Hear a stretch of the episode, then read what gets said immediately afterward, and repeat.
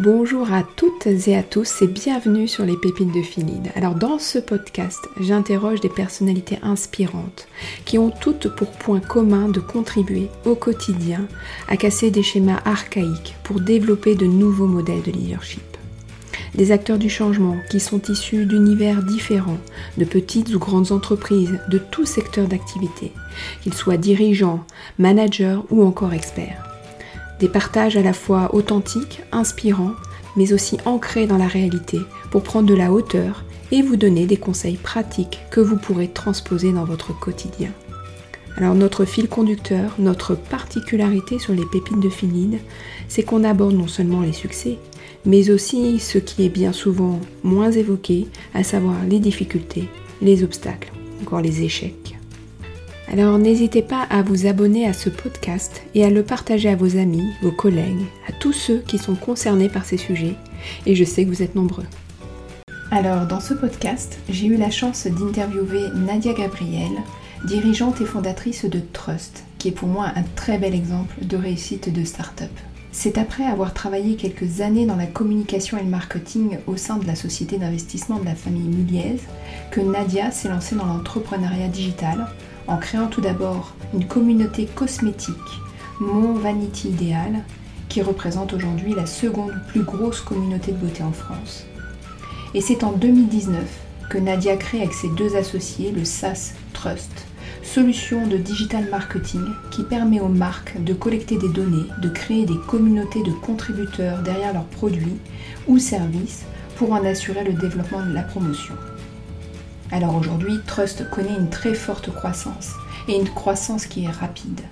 Nadia est à la tête d'une équipe de plus de 40 personnes et après une levée de fonds de 1 million d'euros au début 2021, la jeune entreprise envisage de se développer en Europe et de doubler ses effectifs d'ici fin 2022.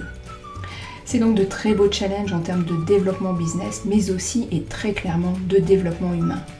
Alors je suis persuadée que comme moi, vous serez captivé par ce retour d'expérience extrêmement riche que nous a livré Nadia en tant qu'entrepreneur, leader et manager d'une start-up en pleine croissance. Bonjour Nadia, merci d'être là. Je suis vraiment ravie de vous recevoir. Et bienvenue donc sur euh, ce podcast de Feel Lead. Alors aujourd'hui, on va pouvoir euh, partager à nos auditeurs bah, non seulement sur votre, euh, votre expérience, euh, mais ce qui a fait aujourd'hui bah, que vous emmenez toute une organisation. On va pouvoir évoquer vos étapes clés, vos succès, mais aussi les difficultés, voire même les échecs que vous avez pu rencontrer et comment justement vous les avez surmontés. Alors pour commencer, moi j'ai une première question. Euh, j'ai noté que euh, vous aviez euh, d'abord travaillé dans une société d'investissement mhm. pour ensuite créer votre entreprise Mon Vanity Idéal mhm. et ensuite développer Trust. Alors c'est quoi le lien, le fil conducteur entre toutes ces expériences professionnelles? Oui, c'est une bonne question, Sophie. Je suis ravie d'être là. bonjour à tout le monde. donc effectivement, moi j'ai commencé à travailler dans une société d'investissement pendant 7 ans en rencontrant des entrepreneurs au quotidien. Euh, et en fait, ça m'a confirmé mon envie euh, d'entreprendre. Entreprendre, c'est quoi pour moi? C'est sortir des projets de terre, fédérer autour de moi des équipes, avoir une vision et puis y aller ensemble.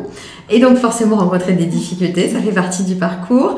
donc en 2014, je crée une communauté en ligne de 300 000 personnes autour de, des avis dans la dans le secteur cosmétique parce que moi-même, j'ai fait des achats beauté ratés tout en ayant lu des avis. Je me suis dit, c'est quand même dommage, j'ai fait mon travail de recherche et pour autant, eh ben, ce produit ne me convient pas. Et puis, euh, ben, je ne peux pas le renvoyer une fois que je l'ai ouvert. Euh, donc, je suis un peu déçue. Il doit y avoir une autre manière de faire. Et donc, je réfléchis à deux choses. La première, c'est comment est-ce que euh, des recommandations de personnes en qui on a confiance ou qui nous ressemblent dans nos usages ou dans nos caractéristiques physiques vont nous aider dans notre achat. Et puis euh, la deuxième, c'est aussi comment donner des informations aux marques vis-à-vis des produits qu'elles développent pour qu'on soit plus en, un peu en co-création, un peu en intelligence collective avec elles, qu'elles développent, euh, pour euh, dire les choses plus simplement, des meilleurs produits en écoutant davantage les consommateurs. Ces deux éléments réunis ont fait que, effectivement, on crée cette plateforme, mon Vanity Idéal, et au-delà de la taille de la communauté, c'est surtout euh, ce dont je suis fière euh, que je peux voilà, exprimer, c'est euh, l'engagement en fait qu'on crée, c'est-à-dire que ces personnes, eh bien en fait elles vont créer 200 000 avis, déposer 90 000 photos, nous laisser 10 millions de points de données sur leur usage, les produits qu'elles utilisent, euh, qui elles sont, ce qu'elles souhaitent, etc. Donc énormément, énormément de data. Comment est-ce qu'on passe donc de cette plateforme communautaire à euh, un SaaS, à une solution qu'on vend, euh, software, software pardon, as a service qu'on vend par abonnement à nos clients. Eh bien en fait, on a fait de la co-construction avec des marques, on en a contacté 300, on en a rencontré à peu près 200, on a travaillé avec elles en mode consulting et en fait, de là est sorti un playbook de 300 étapes de comment une marque doit faire pour engager sa communauté. C'est ces étapes-là qu'on a transformées en un logiciel avec Didier, notre euh, CTO, qui est un développeur expérimenté. Et on a lancé la solution euh, fin de 2019, début 2020. Et donc, c'est Trust. Et donc, en plus euh, de diriger donc une start-up qui aujourd'hui a très forte croissance, euh, j'ai noté que vous faisiez partie euh, du collectif Sista. Hmm. Alors, qu'est-ce que ça vous apporte? Sista, c'est une initiative de plusieurs femmes qui font le constat que dans la partie financement, pour une femme entrepreneur, c'est pas toujours une partie de plaisir c'est Céline Lazorte notamment qui a fondé euh, Litchi, Mangopé, qu'elle a aujourd'hui euh, revendu et aujourd'hui elle est sur le projet Résilience. Et elle a témoigné que euh, même accompagnée de Business Angel, ça a été difficile en fait pour elle, les parties levées de fonds. Et les chiffres le montrent. Aujourd'hui, on n'est pas très nombreuses de femmes entrepreneurs dans la tech de manière générale, de femmes qui lèvent des fonds et même on a des écarts très très importants avec les montants levés. Pour donner quelques chiffres, si on prend le Next 120, qui fait partie du coup d'un classement euh, avec BPI France, ben, en fait on a seulement 8% de femmes qui sont CEO. Donc, alors qu'on est dans un pays bah, riche, euh, euh, éduqué, on peut se dire qu'on est en 2022. 8% alors qu'on est la moitié de l'humanité, il y, a, il y a vraiment un gros problème. Et donc Sista se bat contre cette situation de différentes façons, et c'est pas les seuls. Il y a des, euh, également des, des, initiatives, effectivement, même euh, au niveau du gouvernement. Hein, comment est-ce qu'on va arriver à équilibrer euh, la parité, à atteindre la parité dans les conseils d'administration? Et là, pour le coup, on est plutôt en bonne voie. Mmh. Sur la partie levée de fonds, c'est notamment de féminiser finalement les équipes d'investissement mmh. pour qu'il y ait certains biais qui soient moins, moins forts, mais ça prend du temps. Et donc concrètement, Sista, euh, bah, moi je fais partie du premier batch en fait de femmes entrepreneurs qui est mentorée, qui est accompagnée. Donc euh, j'ai candidaté, j'ai rempli euh, des formulaires en ligne et bah, ce que je reçois, c'est effectivement cette partie sororité, de la visibilité et aussi mentoring par des personnes bah, qui ont passé des caps et qui peuvent nous débloquer certains mmh. points en voilà, en un échange euh, qui va durer euh, une demi-heure par exemple, un peu en mode euh, voilà consultation. Et, et puis sororité, ben, c'est vrai qu'on s'entraide entre femmes entrepreneurs, donc c'est très précieux pour moi. Alors vous dirigez une start-up, vous êtes dans le collectif Sista, vous donnez des cours. Est-ce qu'il y a d'autres cordes à votre arc qu'on ignore et qui jouent un rôle essentiel dans votre vie et votre réussite? Oui, effectivement, donner des cours euh, arrive euh, parce que euh, sur certaines filières, on est venu me chercher. J'adore ça et je l'ai fait même au début de ma carrière. Et là, on vient me chercher bah, sur du marketing digital. Maintenant, ben, vous parlez d'hypercroissance. C'est vrai qu'on triple nos revenus chaque année. Euh, donc ça exige bah, forcément beaucoup de travail, on va pas se cacher. Euh, c'est des semaines qui sont bien chargées, c'est souvent des week-ends qui sont chargés aussi. Et donc la question c'est comment est-ce qu'on organise tout ça? Euh, Mon point c'est de dire que finalement on a cinq grands domaines de vie. la vie professionnelle, ben, dans mon cas, elle prend énormément d'importance. Mm. Pour autant, comment est-ce qu'on fait? Et c'est une vraie question et j'ai pas toutes les clés encore. Je pense que j'ai encore du travail pour équilibrer les autres, à savoir euh, bah, la vie familiale, euh, la vie de couple, euh, si on est en couple, la vie sociale. Mmh. qui est parfois celle voilà, qui peut passer un peu à la trappe. Du coup, bah, comment je fais? J'essaie d'avoir des temps forts, de se dire bah, régulièrement, je vais dîner au restaurant avec mes amis parce que moi, je sais que le samedi soir, Bon bah là, voilà, je suis entièrement disponible, entièrement pour eux. Ça peut être ça, ça peut être des temps où on se dit, bah voilà, à tel moment, je je, me rends disponible pour euh, échanger, prendre le téléphone, on fait de moins en moins et avoir les gens. Je sais pas, pour moi par exemple, le samedi, euh, pendant le ménage, se dire euh, là j'en profite pour appeler des amis. Et puis il y a quand même un autre domaine de vie qui est soi-même en fait, hein. et qu'on mm. oublie souvent, notamment quand on est une femme, maman, entrepreneur ou pas, hein, on a des agendas qui sont très chargés, euh, euh, et même si on est euh, salarié, parce que le monde est complexe, mm. parce que il y a beaucoup de sollicitations, il y a les réseaux sociaux, il y a notre temps d'écran, il y a énormément de choses qui font que bah, c'est un équilibre instable et qu'il faut, je pense, sans arrêt remettre sur le tapis sa priorisation. On peut faire un petit diagramme. On peut faire un petit diagramme. Ok, je vais partager ces cinq domaines. Euh, du coup, comment je les répartis aujourd'hui? C'est quoi mon but? Et puis, euh, ça permet de se poser, de se dire, bah, finalement, bah, dans six mois, j'aimerais bien que ça soit plutôt comme ça. Et donc, qu'est-ce que je vais faire pour y arriver? Quelle action je mets en place dès demain pour essayer de tendre vers ça parce que c'est ce qui va m'apporter de l'équilibre. Une vigilance de tous les jours, quoi. Exactement. Alors, vous avez déclaré récemment une phrase euh, qui, pour vous, a beaucoup résonné dans votre tête lorsque vous vous êtes lancé dans l'entrepreneuriat. Et cette phrase, c'est la suivante. La meilleure raison pour lancer une entreprise est de créer du sens, de créer un produit ou un service qui contribue à améliorer le monde. C'est une citation de Guy Kawasaki, un ex-responsable marketing de chez Apple. Alors pourquoi elle est si importante pour vous, cette phrase? Bah, C'est vrai que euh, entreprendre, c'est difficile. Il faut être résilient, il faut emporter euh, l'adhésion. Euh, pour fédérer autour de soi ben, des talents, une équipe, des partenaires, des mentors, des banquiers, des mmh. financiers, etc. Donc je pense qu'effectivement, dans les tripes, on a cette volonté de se dire, il y a quelque chose qui ne me va pas aujourd'hui dans une offre actuelle, qui peut être une offre de produit ou une offre de service. Et ça, ça me fait lever la nuit. C'est-à-dire mmh. que j'ai envie de résoudre ce problème, j'ai envie, pour ma part, d'innover, d'apporter euh, ben, quelque chose qui n'existe pas encore au vu de ce qui existe. Comment est-ce qu'on peut faire mieux? Et c'est fondamental parce que euh, c'est ça qui est notre moteur. Il y a cette idée de se dire, euh, ben, le futur, il est aussi entre nos mains, à chacun, dans nos projets. Créer du sens, c'est aussi important. Euh, bah voilà, c'est un moteur au quotidien qui nous permet de se dire, même quand on passe par des périodes difficiles, de se dire, ok, je sais pourquoi je le fais. Alors votre ambition avec Trust, c'est d'atteindre 80 collaborateurs euh, d'ici 2023. Euh, quelles sont les qualités, les compétences qu'un leader doit avoir pour emmener des équipes aujourd'hui dans un tel contexte, comme vous l'avez dit, d'hypercroissance? Oui, bien sûr. Bah, effectivement, le, toute la partie du leadership, elle est intéressante, elle est, elle est de se dire que euh, elle repose sur notre capacité bah, à communiquer la vision, mm. à indiquer le cap, à se dire euh, voilà, euh, on va aller dans cette direction-là, à être très honnête, très humble aussi, mm. de se dire que c'est par l'intelligence collective qu'on va y arriver.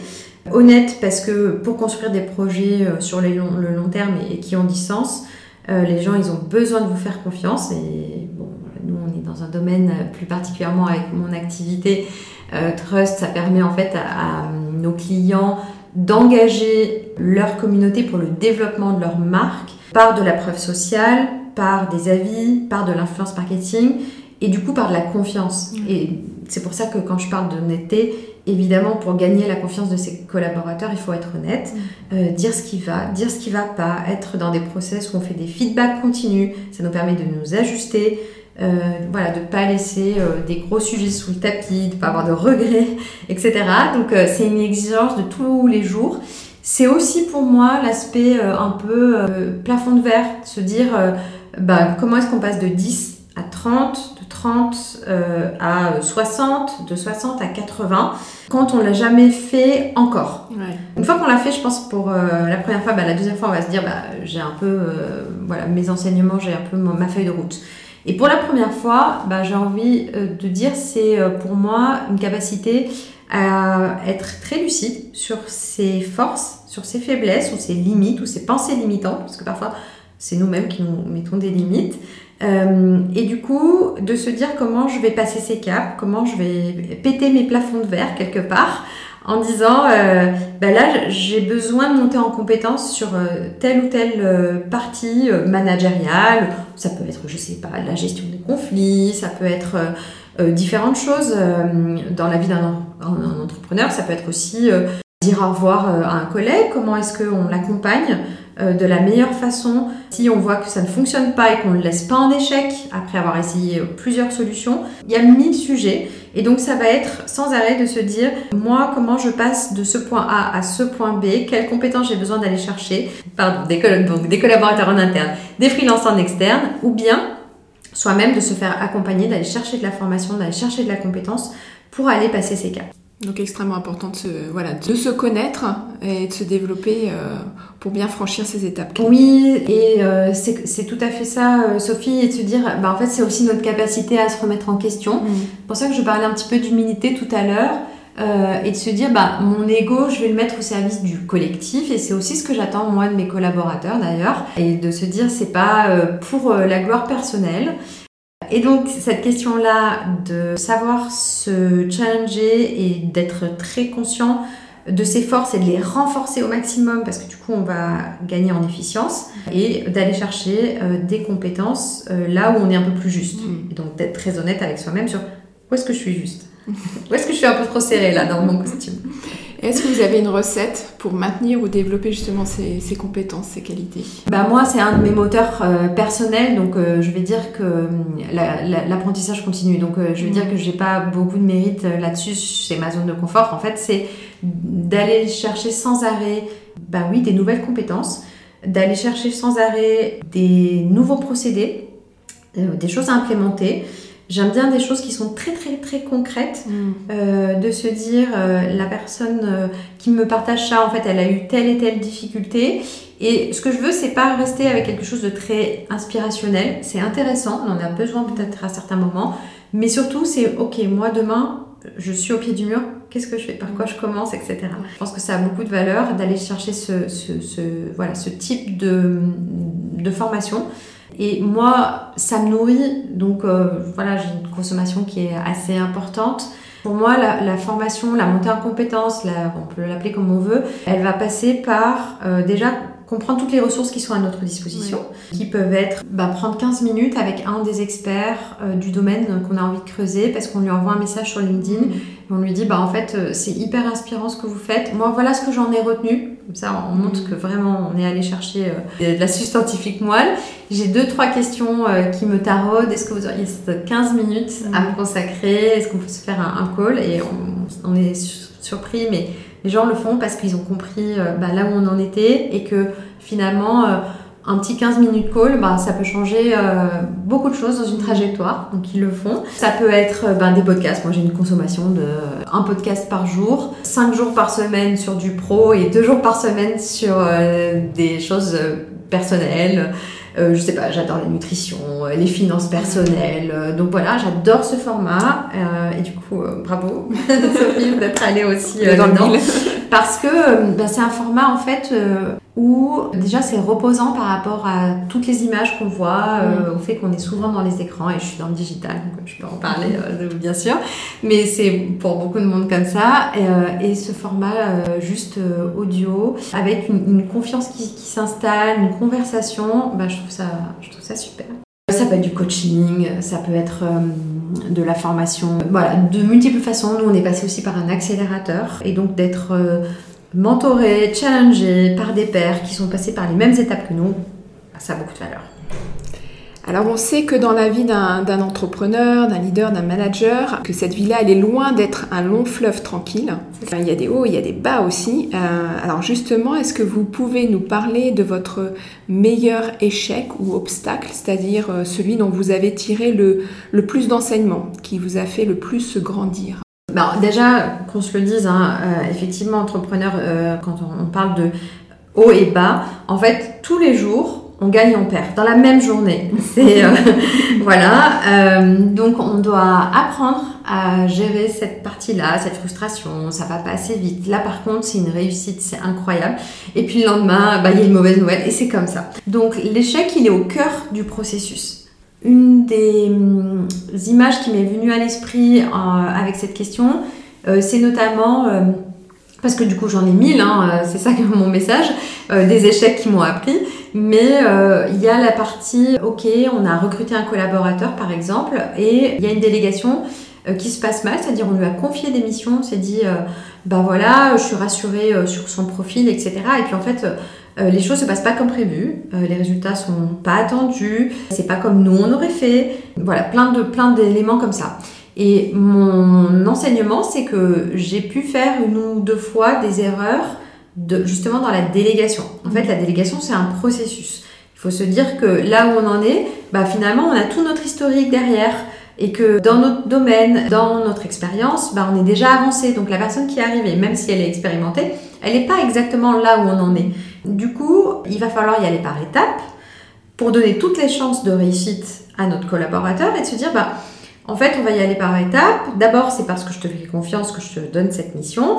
On va se dire que le niveau 1 de délégation, ça va être de se dire, bah, on va commencer par ça et à la fin, voilà ce qu'on va se dire qui sera réussi pour que on puisse aller sur un niveau 2, un, niveau 3, etc. Et de cette manière-là, et eh bien en fait, on ne met pas les gens en échec. Ils savent à quoi s'attendre. Et puis c'est aussi de se dire, euh, ils sont euh, peut-être euh, à 30%, bah en fait c'est déjà une réussite en soi. Mm. Donc cette capacité à exprimer très rapidement bah, ce qui va pas, ce qu'on attend de la personne, à s'aligner énormément dans la communication, bah, c'est un des enseignements qui m'ont le plus apporté. Oui, la délégation, donc c'est quelque chose d'extrêmement important quand on est entrepreneur et, euh, et ça demande à être un, un, peu cadré en fait, hein, c'est ce que je comprends. oui. En tout cas, il y a un, un, vrai processus. Il y a un vrai processus, il faut en être conscient, il faut savoir que c'est notre responsabilité justement d'entrepreneur parce que euh, c'est tout à fait juste, Sophie, si on ne sait pas euh, déléguer, si on passe pas ce cap-là, bah en fait on aura un plafond de verre, on ne pourra jamais faire croître l'entreprise parce qu'on ne peut pas être partout. Mm. Ça c'est clair. Alors de manière plus générale finalement, comment vous, vous gérez l'échec? Je pense qu'il y a un phénomène, euh, c'est aussi un apprentissage, je pense que je ne le gérais pas de la même façon euh, par le passé. L'apprentissage, c'est de se dire un échec, on peut le voir comme ça ou on peut le voir comme un cadeau. Mais ça, c'est quelque chose qui a mis du temps à mûrir chez moi. C'est un cadeau dans le sens où c'est une accélération. Donc oui, ça fait mal, oui, ça démange, oui, ça titille notre ego, mais au fond, euh, la courbe d'apprentissage, elle est euh, bien plus forte. Parce que comme à chaque fois qu'on sort de notre zone de confort, eh bien en fait, on va apprendre euh, énormément parce qu'on apprend notamment dans, la douleur, parce que du coup, ça suppose de vite se réajuster. Et donc ça suppose aussi de sortir de l'espèce de honte qu'on pourrait avoir vis-à-vis -vis de cet échec ok, bah là, ça s'est pas passé comme j'ai prévu, et c'est pas tout le temps la faute des autres. C'est bien aussi de se dire, c'est quoi ma part? Du coup, moi, comment je peux faire mieux? Dans la contrainte, dans euh, un environnement, dans un contexte, dans une équipe. Comment est-ce que moi je peux faire mieux? Donc ça redonne la main, c'est ce qui est bien. Et puis, il y a même cette notion aussi de de post-mortem, c'est-à-dire de se dire, bah, prenons le temps de décortiquer au-delà, encore une fois, des égaux, ou toi t'as mal fait ça, ou moi j'ai mal fait ça, mais c'est aussi de dire, ok, c'est quoi les enseignements qu'on en tire, et comment est-ce que demain euh, ça se passe bien. Et là encore, du coup, au niveau collectif, on va gagner en efficacité pour la prochaine fois, mais on est plus fort en fait, parce qu'on a vécu cette expérience douloureuse. Et au niveau de vos équipes, on parle beaucoup du, droit à l'erreur finalement en entreprise. Euh, mais la question, est-ce qu'il existe réellement? Alors vous, est-ce que c'est quelque chose d'important que vous essayez de transmettre à vos équipes? Et comment hmm. vous le faites? Moi, il y a une chose que j'ai mise en place, c'est notamment dans les one-to-one hebdomadaires que je fais avec mes collaborateurs. J'aime bien leur poser la question de bah, qu'est-ce qui marche bien, qu'est-ce qui marche moins bien et qu'est-ce que tu as échoué cette semaine? Pourquoi euh, ça veut dire deux choses. Ça veut dire que l'échec, il est possible chez Trust. Ça veut dire que j'ai le droit, moi en tant que collaborateur, de tenter des choses qui peut-être ne vont pas marcher. parce que on ne peut pas parler d'innovation, on ne peut pas parler de discuter, on ne peut pas parler de changer le monde si on ne va pas tenter des nouvelles choses. Parce que tous les jours, il va falloir bah voilà, passer des caps, aller chercher d'autres parts de marché. Donc ça suppose forcément d'innover. Et donc l'échec, il est possible. Et même euh, la valeur, elle est dans, c'est mon deuxième point, de qu'est-ce que ça t'a appris? En quoi tu es fort aujourd'hui? Après, évidemment, il y a aussi la responsabilité du chef d'entreprise. Mm. C'est-à-dire que si c'est un échec permanent et répété sur des performances, sur des choses comme ça, il faut aussi être honnête et capable de le dire aussi à son collaborateur. C'est pas juste de dire bon bah super, t'as échoué. il y a un moment donné, effectivement, où ça peut poser euh, des problèmes. Voilà, il faut avoir l'honnêteté de le, dire et encore une fois, pas, pas mettre le sujet euh, sous le tapis. Alors moi, j'aimerais passer à la Nadia, euh, dirigeante d'équipe. Est-ce que vous avez un rituel euh, qui compte pour vous pour créer du lien avec vos équipes? Oui, alors on en a plusieurs chez Trust. On a le lundi des mots pour commencer la semaine où pendant 45 minutes, on a un collaborateur qui vient partager une réussite, un use case, une bonne pratique, quelque chose qu'il a réussi, il a envie d'en faire part à tout le monde, pour partager le savoir. Ou ça peut être aussi une solution, un outil qu'il utilise. Et du coup, moi, je vais lui demander bah, comment tu l'utilises, comment tu l'utilises chez Trust, quelle valeur ça t'apporte, etc. Je vais euh, creuser ça. Encore une fois, pour pouvoir partager aux autres. Donc, euh, comme la valeur knowledge, ça fait partie bah, des valeurs, euh, c'est une des façons de l'incarner. Donc, c'est un point de contact que j'aime bien. Il y a les mardis aussi, où par pôle, il y a une personne qui vient annoncer les bonnes nouvelles de l'équipe parce qu'il faut féliciter les personnes, se retourner, se dire en fait euh, on a fait ça, ok ça c'est pas fini, mais on a fait tout ça, c'est incroyable, donc bravo. Après, on a aussi la méthodologie des OKR qui sont souvent utilisées dans les startups où en fait on définit au trimestre les objectifs à atteindre pour l'entreprise et on laisse nos collaborateurs faire part de la feuille de route pour les atteindre. Et donc on n'est plus sur du management par l'objectif que sur euh, bah voilà, tu vas faire ça ça ça ça ça ce qui infantilise un petit peu et puis bah réduit la créativité des équipes. Donc ça, c'est des choses que j'aime bien faire. Et puis évidemment, c'est aussi tous les événements, tout l'informel. On se croise au bureau, on fait des apéros et euh, ça aligne la communication, bien sûr. Et ça, c'est fondamental. Est-ce qu'il y a des personnes qui vous ont inspiré euh, dans votre, euh, ouais, dans votre expérience, votre rôle de leader? Beaucoup, beaucoup de personnes, dans le sens où je pense qu'aller chercher euh, des informations, j'en parlais tout à l'heure, hein, via LinkedIn, via des podcasts, via des vidéos, c'est incroyable toutes les ressources qui sont autour de nous, pour aller capitaliser sur des expériences de personnes qui ont vécu des choses difficiles, puisque ça faisait partie du, du thème, et du coup de savoir comment est-ce qu'ils l'ont fait, et du coup quels écueils on va éviter bah, nous, ça nous fait gagner un temps fou. Mm. Donc euh, ça, c'est top. Si je devais euh, parler d'un rôle modèle, bah, je vais peut-être euh, parler d'une femme qui m'inspire, Mathilde Collin, la fondatrice du coup de Front.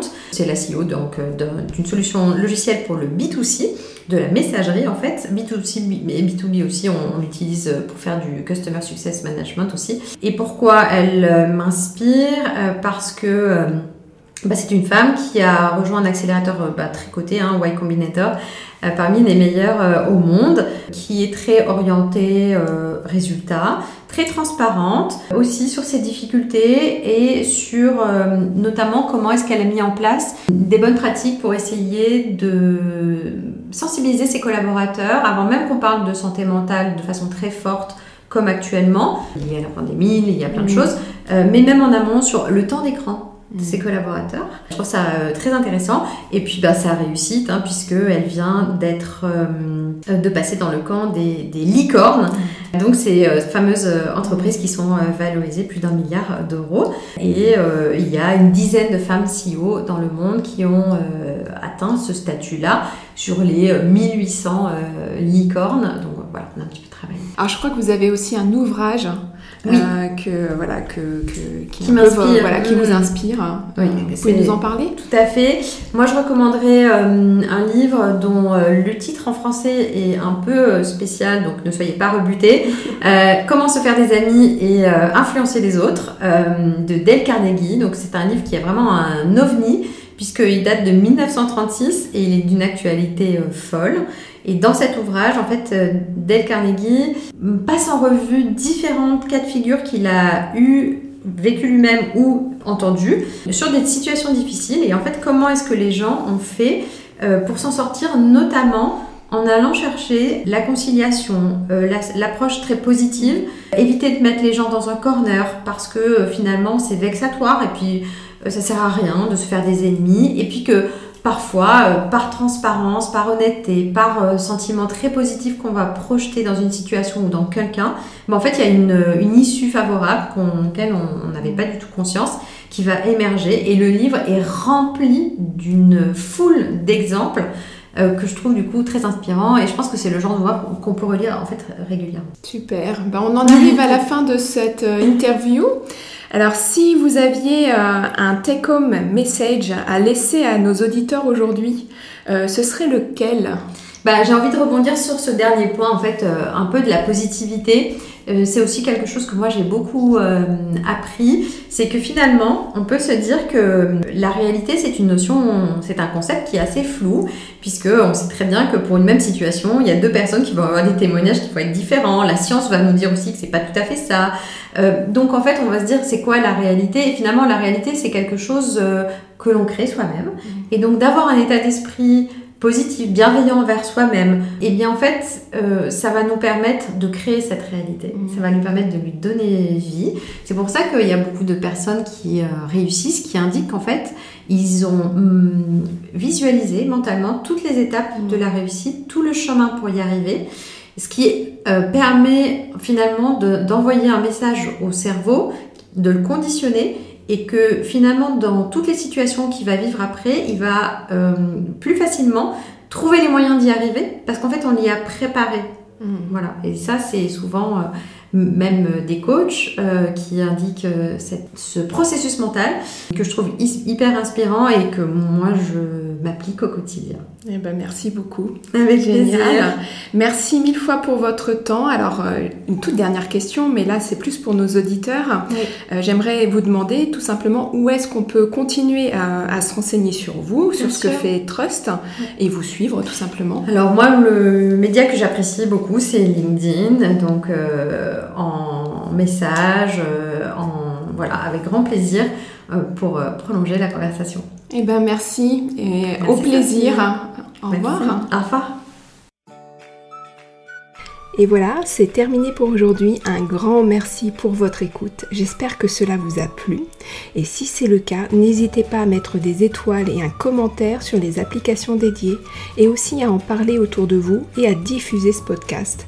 Vous pouvez me suivre sur LinkedIn et Instagram sur la page Sophie Lordet ou Phil Et enfin, n'hésitez pas à me faire suivre vos suggestions d'invités en m'écrivant sur contact.phillead.com.